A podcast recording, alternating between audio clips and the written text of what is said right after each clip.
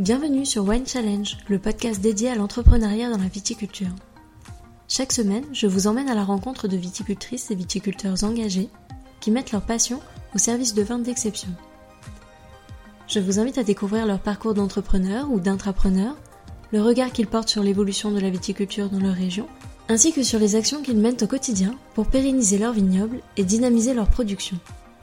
Nous aborderons également les questions de l'expérience du travail en famille, de la transmission intergénérationnelle ou encore de la transition digitale liée à leur activité. Je vous souhaite à toutes et à tous une très belle écoute. Pour ce second épisode de Wine Challenge, j'ai le plaisir d'accueillir une femme, Christine, qui représente la dixième génération de viticulteurs au sein de la maison Pio Sévienne. Avec son mari Vincent, ils ont rejoint il y a plus de dix ans maintenant cette exploitation familiale située à Vincelles, sur les coteaux de la vallée de la Marne. Je suis très heureuse de vous emmener à la rencontre de cette femme engagée, audacieuse et entreprenante, pour qui la liberté d'expérimenter n'a d'égal que le bonheur de partager. Mais alors comment aborde-t-elle son travail au quotidien? Quel a été son parcours? D'où vient son engagement environnemental? Ou encore quelle vision a-t-elle de l'entrepreneuriat? Pour le découvrir, je vous invite sans plus attendre à faire place à l'épisode du jour. Bonjour Christine, merci de me recevoir sur l'exploitation. Pour euh, commencer, j'aimerais bien que vous puissiez nous en dire un petit peu plus bah, justement sur l'histoire de la maison, sur le passé et comment vous en êtes arrivé là euh, sur l'exploitation. Bonjour, donc euh, effectivement dans ma famille on est vigneron depuis 10 générations ici à Vincennes. Du plus loin qu'on soit remonté, mon ancêtre euh, Antoine Pio est installé à Vincelles, s'est installé à Vincelles en 1700 et encore c'est parce qu'on n'a pas pu remonter au-delà. On a toujours été vignerons euh, ici à Vincelles sans coupure. Au départ, euh, ils sont paysans dans ma famille, donc c'est-à-dire qu'ils ne font pas seulement de la vigne mais aussi des arbres fruitiers. À une époque, on a compté même jusqu'à 300 pommiers et 200 cerisiers. C'est mon grand-père qui a commencé à faire ses propres champagnes et donc à réduire le nombre d'arbres fruitiers pour planter de la vigne. Il a commencé à faire ses propres champagnes en 1954, un petit peu obligé puisqu'une grande maison de champagne voulait lui euh, acheter son vin mais à un prix qui n'était même pas coût de production. Donc il a été un petit peu poussé par ma grand-mère à faire euh, ben, ses premières 500 bouteilles et à les vendre à sa famille et euh, à ses amis et c'est comme ça qu'il a commencé à vinifier lui-même en 1954. Ensuite, mes parents ont repris le flambeau en 1975 mon grand-père avait une fille unique, Isabelle, euh, Isabelle Pio. Donc elle a repris avec son mari qui est d'origine espagnole comme ça s'entend, puisque la maison Pio Sevillano, effectivement, il y a des petits accents euh, méditerranéens. Et mon papa, qui était ouvrier au départ, est devenu vigneron euh, pour intégrer également la maison. Donc mon grand-père a commencé avec 500 bouteilles. Quand mes parents ont repris en 1975, il en faisait 8000. Et quand moi-même j'ai repris avec mon mari en 2007, il faisait 45 000 bouteilles. Aujourd'hui, on se situe euh, en petit peu en deçà de 60 000 bouteilles. On a 8 hectares sur le village de Vincelles, en majorité de pinot meunier. C'est une exploitation que mes parents ont agrandie à la fin des années 70 et dans les années 80-90. Euh, ils ont, doublé la superficie et surtout ils ont planté les deux autres cépages, chardonnay et pinot noir, quand mon grand-père n'avait que du meunier. Donc aujourd'hui, notre encépagement, c'est 70% de meunier, 15% de chardonnay et 15% de pinot noir. Nous, on a repris avec mon mari après une première vie professionnelle. Mon mari n'est pas champenois également, puisque nous nous sommes rencontrés sur Paris pendant cette première vie professionnelle. Et nous avons fait une formation à Avise, le BPRIA. C'est la capacité qu'il nous fallait pour reprendre l'exploitation, sinon évidemment on n'avait pas le droit de la reprendre. Euh, on est maintenant installé depuis euh, presque 11 ans. Vous avez quand même bien progressé. Quand si vous êtes arrivé à à peu près 60 000 bouteilles, c'est une belle progression déjà. Oui, alors pour moi, la progression, elle ne se situe pas forcément en chiffres. Plutôt sur le vignoble, avec ce que vous avez mis en place. Voilà, tout à fait. En fait, quand on est arrivé, si on remet les choses dans leur contexte, on est arrivé euh, avant la crise de 2008-2009. Pour nous faire quitter nos, nos jobs respectifs avec mon mari, il fallait quand même des arguments et puis euh, des challenges à relever parce que sinon je pense qu'on serait resté là où on était au départ. Une de mes volontés c'est effectivement d'augmenter le volume des bouteilles mais pas forcément pour faire euh, plus euh, de quantité mais c'était pour créer de nouveaux champagnes et surtout mon objectif c'était un petit peu de nous lancer sur des marchés sur lesquels on était complètement absents c'est-à-dire mhm. les professionnels français et surtout l'export. Et puis créer de nouvelles cuvées, enfin voilà, d'enrichir un petit peu le panel qui était déjà très sympathique, parce qu'il y en avait déjà 5 à l'époque, ce qui était plutôt original il y a encore une douzaine d'années. Vous avez bien progressé parce qu'il y a 11 cuvées, c'est ça C'est ça. Ouais. Et un coteau champenois et un deuxième qui arrive aussi. Donc ces deux-là, par contre, sont effectivement réservés aux professionnels. Mhm. Et puis, bah, évidemment, on a d'autres choses à créer. En on a d'autres idées. Les idées ne manquent pas. Mais c'est vrai que pour moi, l'autre challenge, euh, c'était euh, bah, l'environnement. C'est-à-dire qu'effectivement, mon ancien métier, c'était journaliste. J'étais journaliste dans plusieurs domaines, mais mhm. le dernier domaine en date, c'était l'environnement. Euh, donc c'est pour ça que ça m'intéressait d'autant plus, c'est qu'effectivement il y avait des choses à faire. Et on est arrivé dans une maison où tout était à reconstruire, c'est-à-dire qu'il n'y avait pas eu d'investissement depuis des années.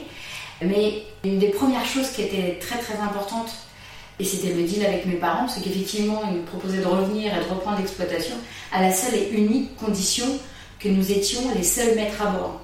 Ils pouvaient venir nous donner un coup de main, mais euh, effectivement, la phrase que j'ai eue, moi, vis-à-vis de mon père, c'est Je quitte pas mon patron pour que tu sois mon patron, quoi. Dans ce cas, sinon je reste là où je suis. Puisque j'avais vraiment euh, des idées sur la façon de faire évoluer euh, l'entreprise. Et c'est sûr qu'on n'avait pas forcément les mêmes, parce que quand on est sur la fin de sa vie professionnelle, on a peut-être moins de dynamisme que quand on est en plein milieu. Donc pour moi, c'était vraiment important qu'il me laisse les mains libres. Et il l'a fait, sans souci d'ailleurs, comme mon grand-père l'avait fait avec mes parents, il leur avait laissé les mains libres. Bon, on était dans le même cheminement finalement, donc euh, je pense que comme ça s'était bien passé euh, la génération euh, précédente, bah, pour nous ça s'est très bien passé. Et oui, il nous a souvent dit qu'il lui n'aurait pas fait certaines choses qu'on a faites, mais il nous a jamais empêché de les faire. C'est plutôt agréable d'avoir une transmission qui se qui s'effectue de cette façon-là et justement d'avoir une liberté autant pour vous que pour Vincent. Ça devait être agréable de sentir aussi qu'il y avait une confiance. C'est ça. L'idée c'était vraiment, on arrive, il y a une histoire qui est là et on est juste venu mettre un peu nos pierres à l'édifice en fait, c'est ça. C'est-à-dire qu'il y a un terroir qui existe, il y a une maison hein, qui existe, enfin je veux dire, la maison elle est physique d'ailleurs, mhm. nous on est la cinquième génération à vivre dedans, elle, a été construite par ma, famille en 1880. Il y a une identité dans les champagnes, on n'a absolument pas touché à la gamme des générations précédentes, elle est toujours existante. A toujours un bruit de tradition, euh, de la même façon que mon père le faisait. Hein, l'assemblage n'a pas changé. Les assemblages que mon père a créés et que mon grand-père a créés euh, auparavant mhm. n'ont pas été modifiés du tout en fait. Nous, on est juste venu rajouter des choses. Alors, peut-être que mon père, lui, il en avait changé, mais en tout cas, nous, on n'a pas changé. Et on est juste venu créer nos cuvées à nous, finalement. Alors, je ne dis pas qu'on ne les a pas du tout modifiées, parfois on les a un petit peu affinées mhm. euh, en fonction des tendances hein, aussi. Par exemple, le rosé, euh, mon père a toujours fait un rosé d'assemblage avec un coteau champenois issu de meunier que de vieilles vignes. On continue la même chose puisque euh, ça fonctionne depuis 40 ans, on n'a pas changé. Notre idée, c'était effectivement, on vient euh, poursuivre la construction de cette histoire familiale et de l'exploitation. C'est intéressant comme cheminement. Je trouve ça positif d'apporter un souffle nouveau, mais en respectant ce qui a été fait dans les précédentes générations. C'est assez intéressant. Et quelle était la philosophie de la maison quand vous êtes arrivé. Comment elle pourrait euh, se définir aujourd'hui après les transformations que vous avez faites sur le domaine? Bah, je pense que déjà chacun a peut apporter son, sa pierre à l'édifice, c'est-à-dire que moi je vais parler des langues que j'ai connues, donc mon grand-père il a vraiment apporté hein, ses compétences viticoles, il était maître dans l'art du greffage, hein, et pas que de la vigne d'ailleurs, il savait tout greffer. Euh, mon père lui il a vraiment, il s'est spécialisé un peu plus dans la vinification, alors il sait greffer aussi. En fait, euh, lui, il s'est un peu plus spécialisé, il a, il a poussé ses compétences dans la vinification. Parce que peut-être mon grand-père avait un peu moins fait, mais lui, voilà, il avait un peu appris sur le tas. Et nous, de toute façon, notre philosophie, elle est claire et nette. On s'interdit rien. C'est une bonne philosophie.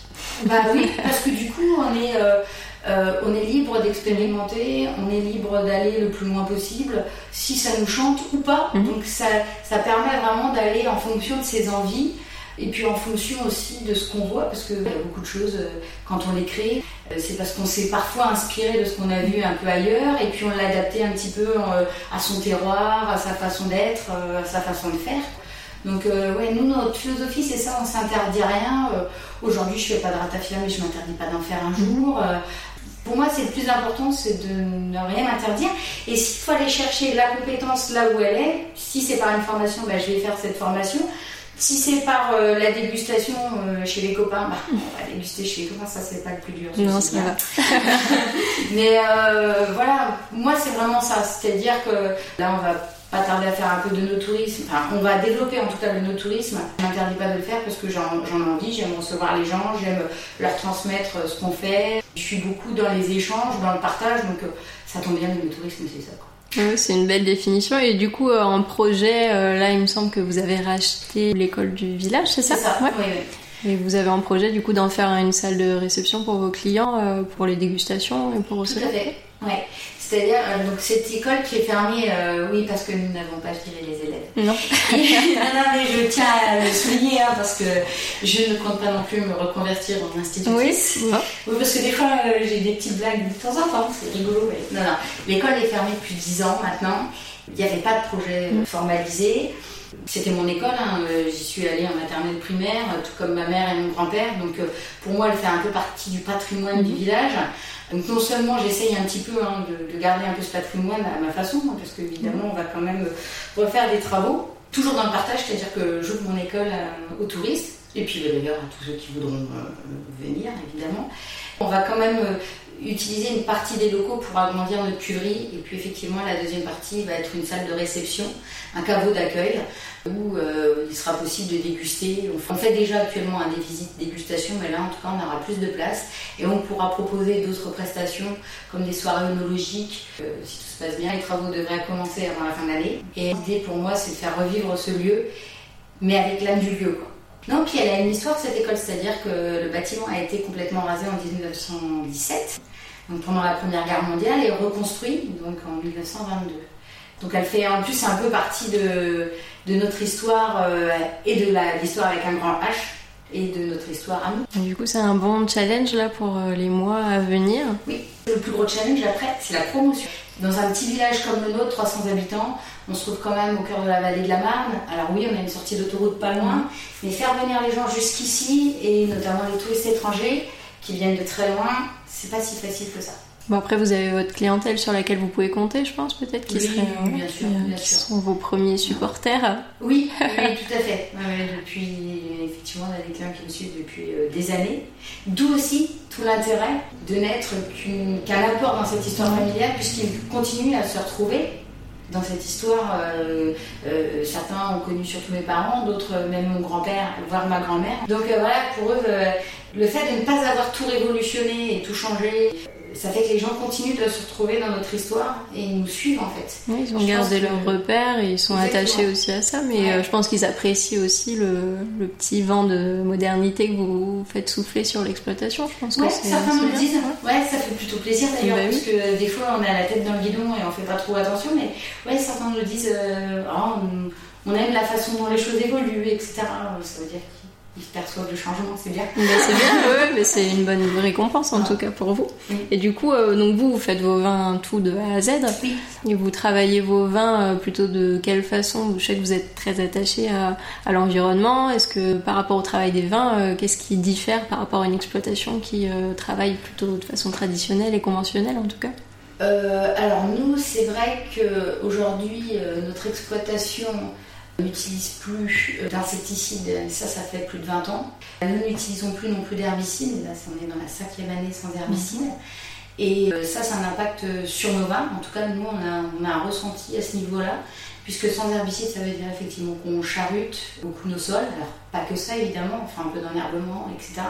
Mais en charutant nos sols, c'est vrai que les, euh, racines des vignes ne sont plus en surface, mais en tout cas ont plongé plus profondément dans les sols et vont chercher leurs minéraux beaucoup plus profondément dans les sols.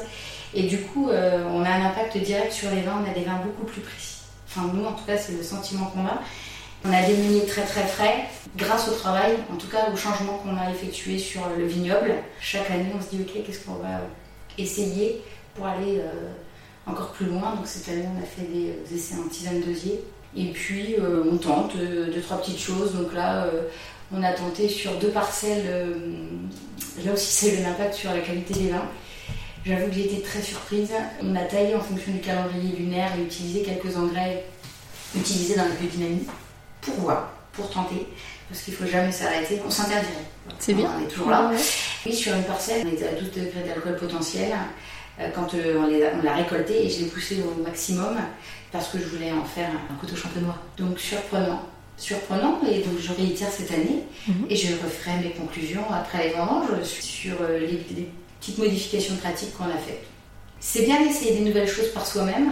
Ça permet de faire ses, ses propres constats. On a créé des nouvelles cuvées, euh, on a essayé de, de limiter certains rendements, euh, notamment sur les pinots noirs, euh, afin justement d'avoir un peu plus de qualité et on évite de chaptaliser. Mhm. Et pour ça, on va chercher une belle maturité.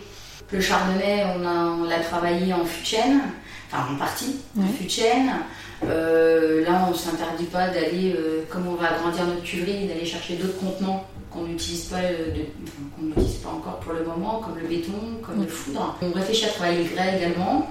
Pour nous, vraiment, l'idée à chaque fois, c'est de rester dans l'identité maison. C'est-à-dire qu'on fait des, des champagnes gourmands. Euh, Je pense que de toute façon, notre terroir, hein, il, est, il est fait pour nous donner de la gourmandise. Et puis surtout, les gens, c'est ce qu'ils viennent chercher chez nous. Et pour la- l'élaboration des vins, vous faites euh, ça uniquement tous les deux avec euh, Vincent ou est-ce que vous avez quelqu'un qui vous apporte euh, une aide? Non, vous, Non. vous gérez tout tous les deux? Ça n'empêche que on est, quand on fait nos, nos assemblages, on peut inviter du monde, mais non, non, on est, euh, C'est vous qui. c'est nous qui décidons. C'est important, déjà parce que quand on poursuit euh, des cuvées de départ, comme on ne peut pas changer d'identité, on est là-dessus. En général, la création, elle ne la fait pas au moment où on fait nos assemblages. Ça se réfléchit en amont. Ouais, Ouais. ça se réfléchit en amont, euh, avant même la vendange. Le fait d'avoir observé certaines parcelles, on se dit Ah, eh, ça c'est quand même pas mal, ça, ça peut me donner un truc. Parce que finalement, euh, il n'y a pas que la dégustation des vins, il y a la dégustation des becs aussi hein, et, et des mous. Il y a des choses, euh, quand on crée un coteau champenois euh, en 2014, ça fait trois ans qu'on y pense. Quoi. Voilà. Quand on crée un coteau rosé, ça fait également trois ans qu'on y pense en fait. Mhm. Sauf qu'on a mis un peu plus longtemps pour le créer. Ça se réfléchit bien en amont. Quoi. Et par rapport à la génération à venir, vous avez des enfants. Et est-ce qu'ils s'intéressent, eux, au vignoble ou est-ce qu'ils sont encore peut-être un peu jeunes?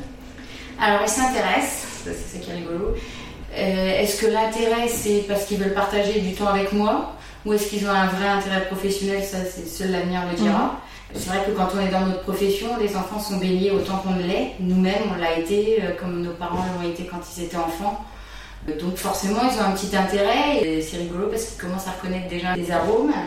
Au niveau de l'environnement, j'avoue qu'ils sont un peu plus euh, sensibilisés. Mhm. Mais pas là où on pourrait le penser, pas dans les vignes, parce qu'en fait, ils sont pas au quotidien.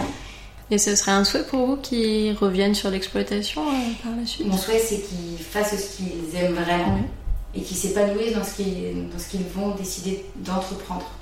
C'est pour moi le plus important. Si ça passe pas par euh, l'exploitation euh, Pio Seviano, ça passera pas par l'exploitation Pio Seviano. Il n'y a rien de pire dans la vie de faire quelque chose qu'on n'aime pas. Quoi. Donc, euh, et puis je pense que on passe suffisamment de temps dans son métier pour aimer ce qu'on fait. Parce que si on s'épanouit pas et s'épanouir dans ce qu'on fait et aller toujours y chercher du challenge et des, défis à relever, sinon je pense que alors, tous les métiers ne sont pas des défis à relever, mais en tout cas, je souhaite qu'ils aiment ce qu'ils vont se choisir comme métier parce qu'on de temps. Vous, vous avez eu donc une première carrière avant la viticulture, c'était par choix à l'époque ou c'est parce que justement sur l'exploitation il n'y avait pas forcément d'atomes crochus encore avec euh, le vignoble ou comment ça s'est passé euh, à l'époque? C'est vrai qu'il y a encore quelques années, être vigneron, c'était quand même un métier de labeur. Et moi, très tôt, je me suis intéressée à l'écriture, j'aimais beaucoup écrire, j'aimais beaucoup la littérature. Et très vite, euh, à l'âge de 14 ans, j'ai su que je voulais être journaliste. Donc euh, j'ai fait des études pour ça. Euh, j'ai un parcours scolaire euh, typique du journaliste. Euh, et donc je suis devenue journaliste, euh, pigiste dans un premier temps. J'étais spécialisée dans les relations internationales au départ, puisque c'est ce qui me plaisait aussi beaucoup, la politique internationale. Et finalement j'ai fini dans l'environnement parce que j'avais besoin de manger et j'ai adoré. Donc euh, je regrette pas finalement d'avoir choisi au départ, un petit peu par dépit, ce job qui vraiment m'a beaucoup plu. Le journalisme, je l'ai choisi. Après j'ai toujours su que si j'avais envie de revenir, j'avais cette possibilité. C'est-à-dire que quand mes parents sont pris leur retraite un peu plus tôt que ce qu'ils auraient dû finalement, j'étais un peu au pied du mur. Et ce qui m'a vraiment décidé, c'est que au fond, je suis une entrepreneur dans l'âme. Je pense que même dans mon ancien métier, à un moment, il, aurait- il m'aurait fallu de la liberté. La liberté d'entreprendre notamment. Et c'est ce qui fait que après euh, plusieurs mois de réflexion, hein, je n'ai pas décidé ça du jour au lendemain, et parce que c'est un projet à deux, on a longtemps réfléchi, et ce qui m'a vraiment décidé, c'est ça. C'était d'être mon propre patron, déjà, et surtout d'être entrepreneur avec tous les défis que ça comporte. Mais je pense que je serais restée dans mon métier un moment ou un autre. Il aurait fallu que je passe à la vitesse supérieure, alors de quelle façon, je ne sais pas trop, parce que en plus, le monde des médias a tellement évolué en 10 ans, c'est incroyable. Je vois ça maintenant de l'extérieur, Mais déjà à l'époque, hein, ça a commencé à prendre un chemin assez impressionnant, notamment avec Internet. Mais non, je ne regrette pas du tout parce que c'est en plus, j'arrive dans un métier qui est en pleine transformation. Enfin, j'arrive dans une région qui est en pleine transformation. Il y a des défis, des challenges à relever. Vous dites que vous avez euh, cette fibre entrepreneuriale euh, qui est présente depuis pas mal de temps. La définition que vous pourriez faire de l'entrepreneuriat, ce serait laquelle? Enfin, c'est ouais, ça, c'est relever des challenges, c'est euh, innover sans cesse, c'est être toujours créatif. Est-ce qu'il y a une, un aspect euh, management aussi qui vous plaît euh, au quotidien ou est-ce que c'est quelque chose que vous subissez plutôt de devoir gérer les équipes? Non, non, le management c'est toujours très intéressant. Alors j'ai pas de j'ai pas eu de formation, hein. j'y vais un peu au feeling. Je sais pas si c'est une bonne chose. Je me dis toujours que peut-être une petite formation ne serait pas plus mal des fois. Euh, alors pas sur la santé sécurité. Hein. Là j'ai eu des formations, mais sur la façon en tout cas de gérer les gens. Il faut savoir quand même que je reçois 30 personnes pendant les vendanges. J'ai trois ouvriers euh, à l'année, avec une assistante, donc c'est même quatre maintenant. J'y vais au feeling, c'est-à-dire que j'essaye d'être honnête et dans la probité. Je pense que aussi un peu mon métier de journaliste euh, m'a aidé parce que j'essaye aussi de mettre les choses à plat, mmh. de mettre les conflits à plat, savoir dire les choses qui vont pas en sachant quand même dire les choses qui vont. Et c'est pas évident. Je pense que de toute façon, le plus important, c'est peut-être euh, pas tout ce que je vais dire, mais c'est quand même d'aimer les gens. Je pense que si on n'aime pas les gens, c'est difficile de les manager moi, en tout cas, c'est comme ça que je vois les choses. Et vous étiez la même entrepreneur à vos débuts que vous l'êtes aujourd'hui ou est-ce que vous voyez que vous avez changé euh? Ouais, j'ai changé. Par la force des choses, je pense que j'ai pris confiance en moi, plus qu'avant. C'est-à-dire que je me remets très souvent en cause. Des fois, c'est un peu pénible, mais mon début, enfin, pour, mon, ceux qui vivent avec moi, pour mon mari. Mais en général, le début de ma remise en cause m'amène à rebondir tout le temps ou avoir une nouvelle idée. Comme je suis consciente du fait que je peux toujours m'améliorer, j'ai toujours un moment euh, où, je me remets en cause. Et est-ce que le petit déficit de confiance qu'il y avait au début était lié aussi au fait que vous soyez femme et pas homme dans ce métier-là ou est-ce que ça n'a rien à voir? Alors moi, non, je pense pas que ce soit ça parce que moi je me suis toujours considérée comme l'égale des hommes. Donc pour vous, c'est pas plus dur aujourd'hui, peut-être pour les, jeunes filles qui sont à Avise là aujourd'hui et euh, qui. J'espère que pour elles ça va être plus facile. Mais honnêtement, pour moi, ça n'a pas été trop difficile. Je veux dire, en tout cas, dans mon entreprise, de m'imposer, je crois que ça a été naturel. Être femme, ça m'a. Alors peut-être qu'aux yeux des autres, oui, c'est un handicap. Moi, euh, ça m'a jamais empêché de rien faire. Ce serait un conseil justement que vous pourriez donner à la jeune génération qui voudrait s'installer, euh, reprendre une exploitation familiale ou même en créer une Qu'est-ce que vous pourriez leur dire? Ne pas s'enfermer dans ce que dit la génération précédente. Moi, ça aurait pu être un, ça aurait pu être un frein, honnêtement. Non pas que mes parents n'avaient pas d'ouverture d'esprit, c'est que voilà, ils ont, ils ont évolué d'une certaine. Je veux dire, ils, ils, étaient dans une époque qui n'est plus la nôtre. Je pense qu'en fait, qui fait la richesse d'un entrepreneur, c'est d'aller euh, au contact des autres. Alors peut-être je me trompe, hein, mais j'ai pas le sentiment que ça se faisait beaucoup avant. J'entends par là euh, échanger, oui, on échangeait, les vignerons échangeaient, mais pas tant que ça, finalement. Enfin, en tout cas, c'est le sentiment que j'ai. Peut-être je me trompe complètement. J'ai l'impression qu'on est plus dans l'échange, notre génération actuellement. On est plus dans l'échange parce qu'on sait qu'on va apprendre les autres. Donc moi, je dirais, pour ceux qui s'installent, il faut pas hésiter à aller voir son voisin et à dire euh, comment tu fais ça ou tiens, j'ai vu que tu avais fait une nouvelle cuvée, je peux goûter. Euh. L'enfer, c'est pas que les autres, des fois, c'est la richesse un petit peu aussi, quoi. Il faut prendre le meilleur euh, des, échanges, le partage. Il faut toujours se former, il faut jamais rester sur ses acquis. Mais, enfin, je pense que c'est pas qu'une entreprise, une exploitation, euh, dans une exploitation viticole, c'est partout. Il faut jamais rester sur ses acquis et continuer d'évoluer. Ce n'est pas toujours facile à faire parce que des fois, on est pris dans nos vies. Ouais, il faut essayer tout le temps des nouvelles choses. Je pense qu'il faut toujours garder dans l'esprit d'où on part, l'histoire familiale, etc mais euh, c'est bien d'aller voir ce qui se fait ailleurs et euh, il y, a des choses qui seront peut-être intéressantes à mettre en place, qui seront un peu différentes de ce qu'on a vu, mais je pense que il faut vraiment être dans l'échange. De toute façon, on est aussi dans une société où on échange plus quand on regarde les réseaux sociaux, etc. Euh, c'est la génération Internet, ceux qui vont arriver, donc ça va être sans doute plus simple pour eux. Euh, vous, justement, bah, en termes de transition digitale, euh, c'est quelque chose que vous avez fait avec plaisir ou plutôt par contrainte? Non, c'est pas quelque chose que j'ai fait par la contrainte parce que oui, ça me plaisait. Dans mon dernier job hein, de journaliste, j'ai donc participé au lancement du premier journal sur Internet sur l'environnement. À l'époque, on était les seuls, le journal de l'environnement. Donc non, ça, ça me pose pas de problème. Au contraire, quand on est arrivé, il n'y avait pas de site Internet. Là, je parle pour Internet. On est à la troisième euh, monture hein, de mhm. notre site Internet, qu'on n'arrête pas d'améliorer. J'essaye effectivement d'être euh, sur les réseaux sociaux. J'avoue que je manque de temps par rapport à ce que je peux faire. Des fois, je prends des photos, je fais allez hop, pouf, Instagram, et puis en fait, euh, le téléphone sonne et tout ça, puis ben, une semaine après, je fais ah, c'est ma photo. je la retrouve. Donc, les réseaux sociaux, je les ai un peu utilisés avec mon mari. Mon mari, lui, est très aidé, son, son métier d'avance, il crée des sites internet. Donc, les réseaux sociaux, pour lui, c'est tout naturel, hein, beaucoup plus que pour moi. C'est souvent lui qui génère l'Instagram.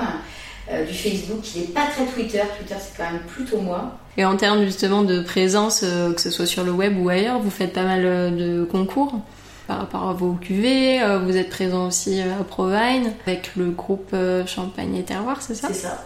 Vous avez vu une vraie différence depuis que vous faites toutes ces démarches-là par rapport à votre production euh, Alors, les médailles, euh, sans conteste, parce que euh, on a cette chance d'être médaillé quasiment tous les ans sur les cuvées qu'on présente. Ça donne de la crédibilité, en fait. Et même, je veux dire, même par rapport à notre propre clientèle, elle a l'assurance d'avoir quand même un produit de qualité qui a été jugé par d'autres personnes que par elle-même. Donc ça, c'est plutôt bien. De toute façon, les médailles, c'est hyper important dès qu'on exporte.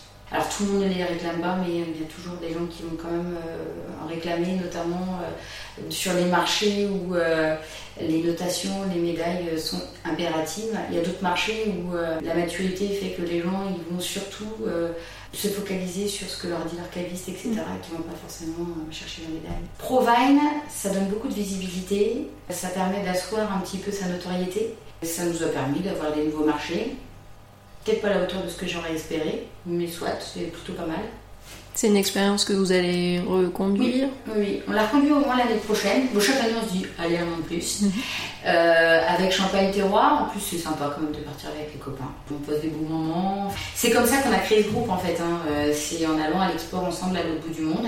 Créer ce groupe, euh, c'était presque une évidence, quelque part, parce que, bon, on continue à partir ensemble sympa. Et puis, euh, bah, évidemment, il y a une mutualisation des coûts qui est hyper intéressante. Mais partir avec les copains, c'est quand même bien sympa. Et est-ce que vous êtes présent aussi, par exemple, sur Vinexpo ou est-ce que c'est quelque chose Alors, Vinexpo, on l'a fait il y a deux ans. Si on a une offre intéressante, on le monde. Vous mobilisez aussi pas mal d'énergie, du coup, pour, euh, pour être présent à l'expo. C'est un de nos, objectifs quand on est arrivé. Ça représente une part euh, suffisante aujourd'hui, enfin satisfaisante en tout cas pour vous par rapport aux objectifs que vous étiez fixés, l'export par rapport au marché français? Si je me remets en 2007, peut-être pas à la hauteur de ce que je voudrais.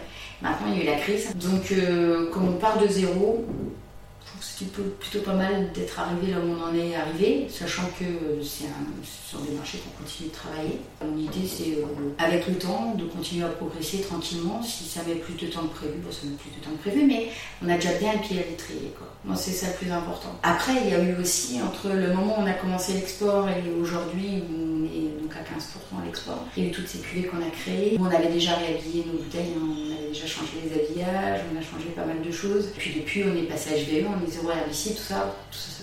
On va sur les marchés où il y a un potentiel, c'est-à-dire que le marché, on l'étudie avant d'y aller. Quoi. on regarde est-ce que ça a augmenté? Est-ce que le marché mature? On apprend à travailler son discours et à parler de sa maison. Et ça, même en étant euh, au départ journaliste, quand je suis arrivée, je ne savais pas le faire. Parce qu'on ne connaît pas ses spécificités. On ne sait pas ce qu'on a de différent par rapport aux autres. Et ça, on l'apprend aussi au contact des autres. Donc l'avenir de la Champagne se joue à l'export selon vous aujourd'hui Non, pas, forcément. Moi, je pense que le marché français restera quand même euh, une part importante, mais je pense quand même qu'il baissera. À mon avis, il y a une partie des vignerons qui partiront à l'export, peut-être pas tout le monde, puis peut-être que tout le monde n'en a pas envie non plus. Pour finir euh, cet entretien, est-ce que vous auriez un mot pour qualifier votre maison, vos cuvées, et puis votre parcours aussi d'entrepreneur? La liberté. La liberté, hein, je pense que ça résume bien votre pensée. En tout cas, vous avez l'air d'y être très attaché. Et c'est aussi, je pense, grâce à ça que vous arrivez à progresser, parce que c'est bien de ne rien s'interdire et d'essayer, d'expérimenter. Je pense que c'est ce qui fait avancer et ne pas avoir peur de l'échec. Donc euh, c'est intéressant d'avoir des profils euh, comme le vôtre en Champagne, je trouve. Un grand merci de m'avoir bah, reçu. C'est moi. Ça me fait très plaisir de pouvoir échanger. Et puis vous êtes la première femme au micro de Wine Challenge, donc c'est encore un grand plaisir. Chouette. merci pour tout et bonne continuation. Merci à vous aussi. Merci à toutes et à tous d'avoir écouté cet épisode. J'espère vraiment qu'il vous a plu et qu'il vous a donné envie d'en savoir plus sur l'invité du jour. En attendant le prochain, vous pouvez retrouver toutes les informations sur la maison de l'invité et son actualité sur le site wine-challenge.com.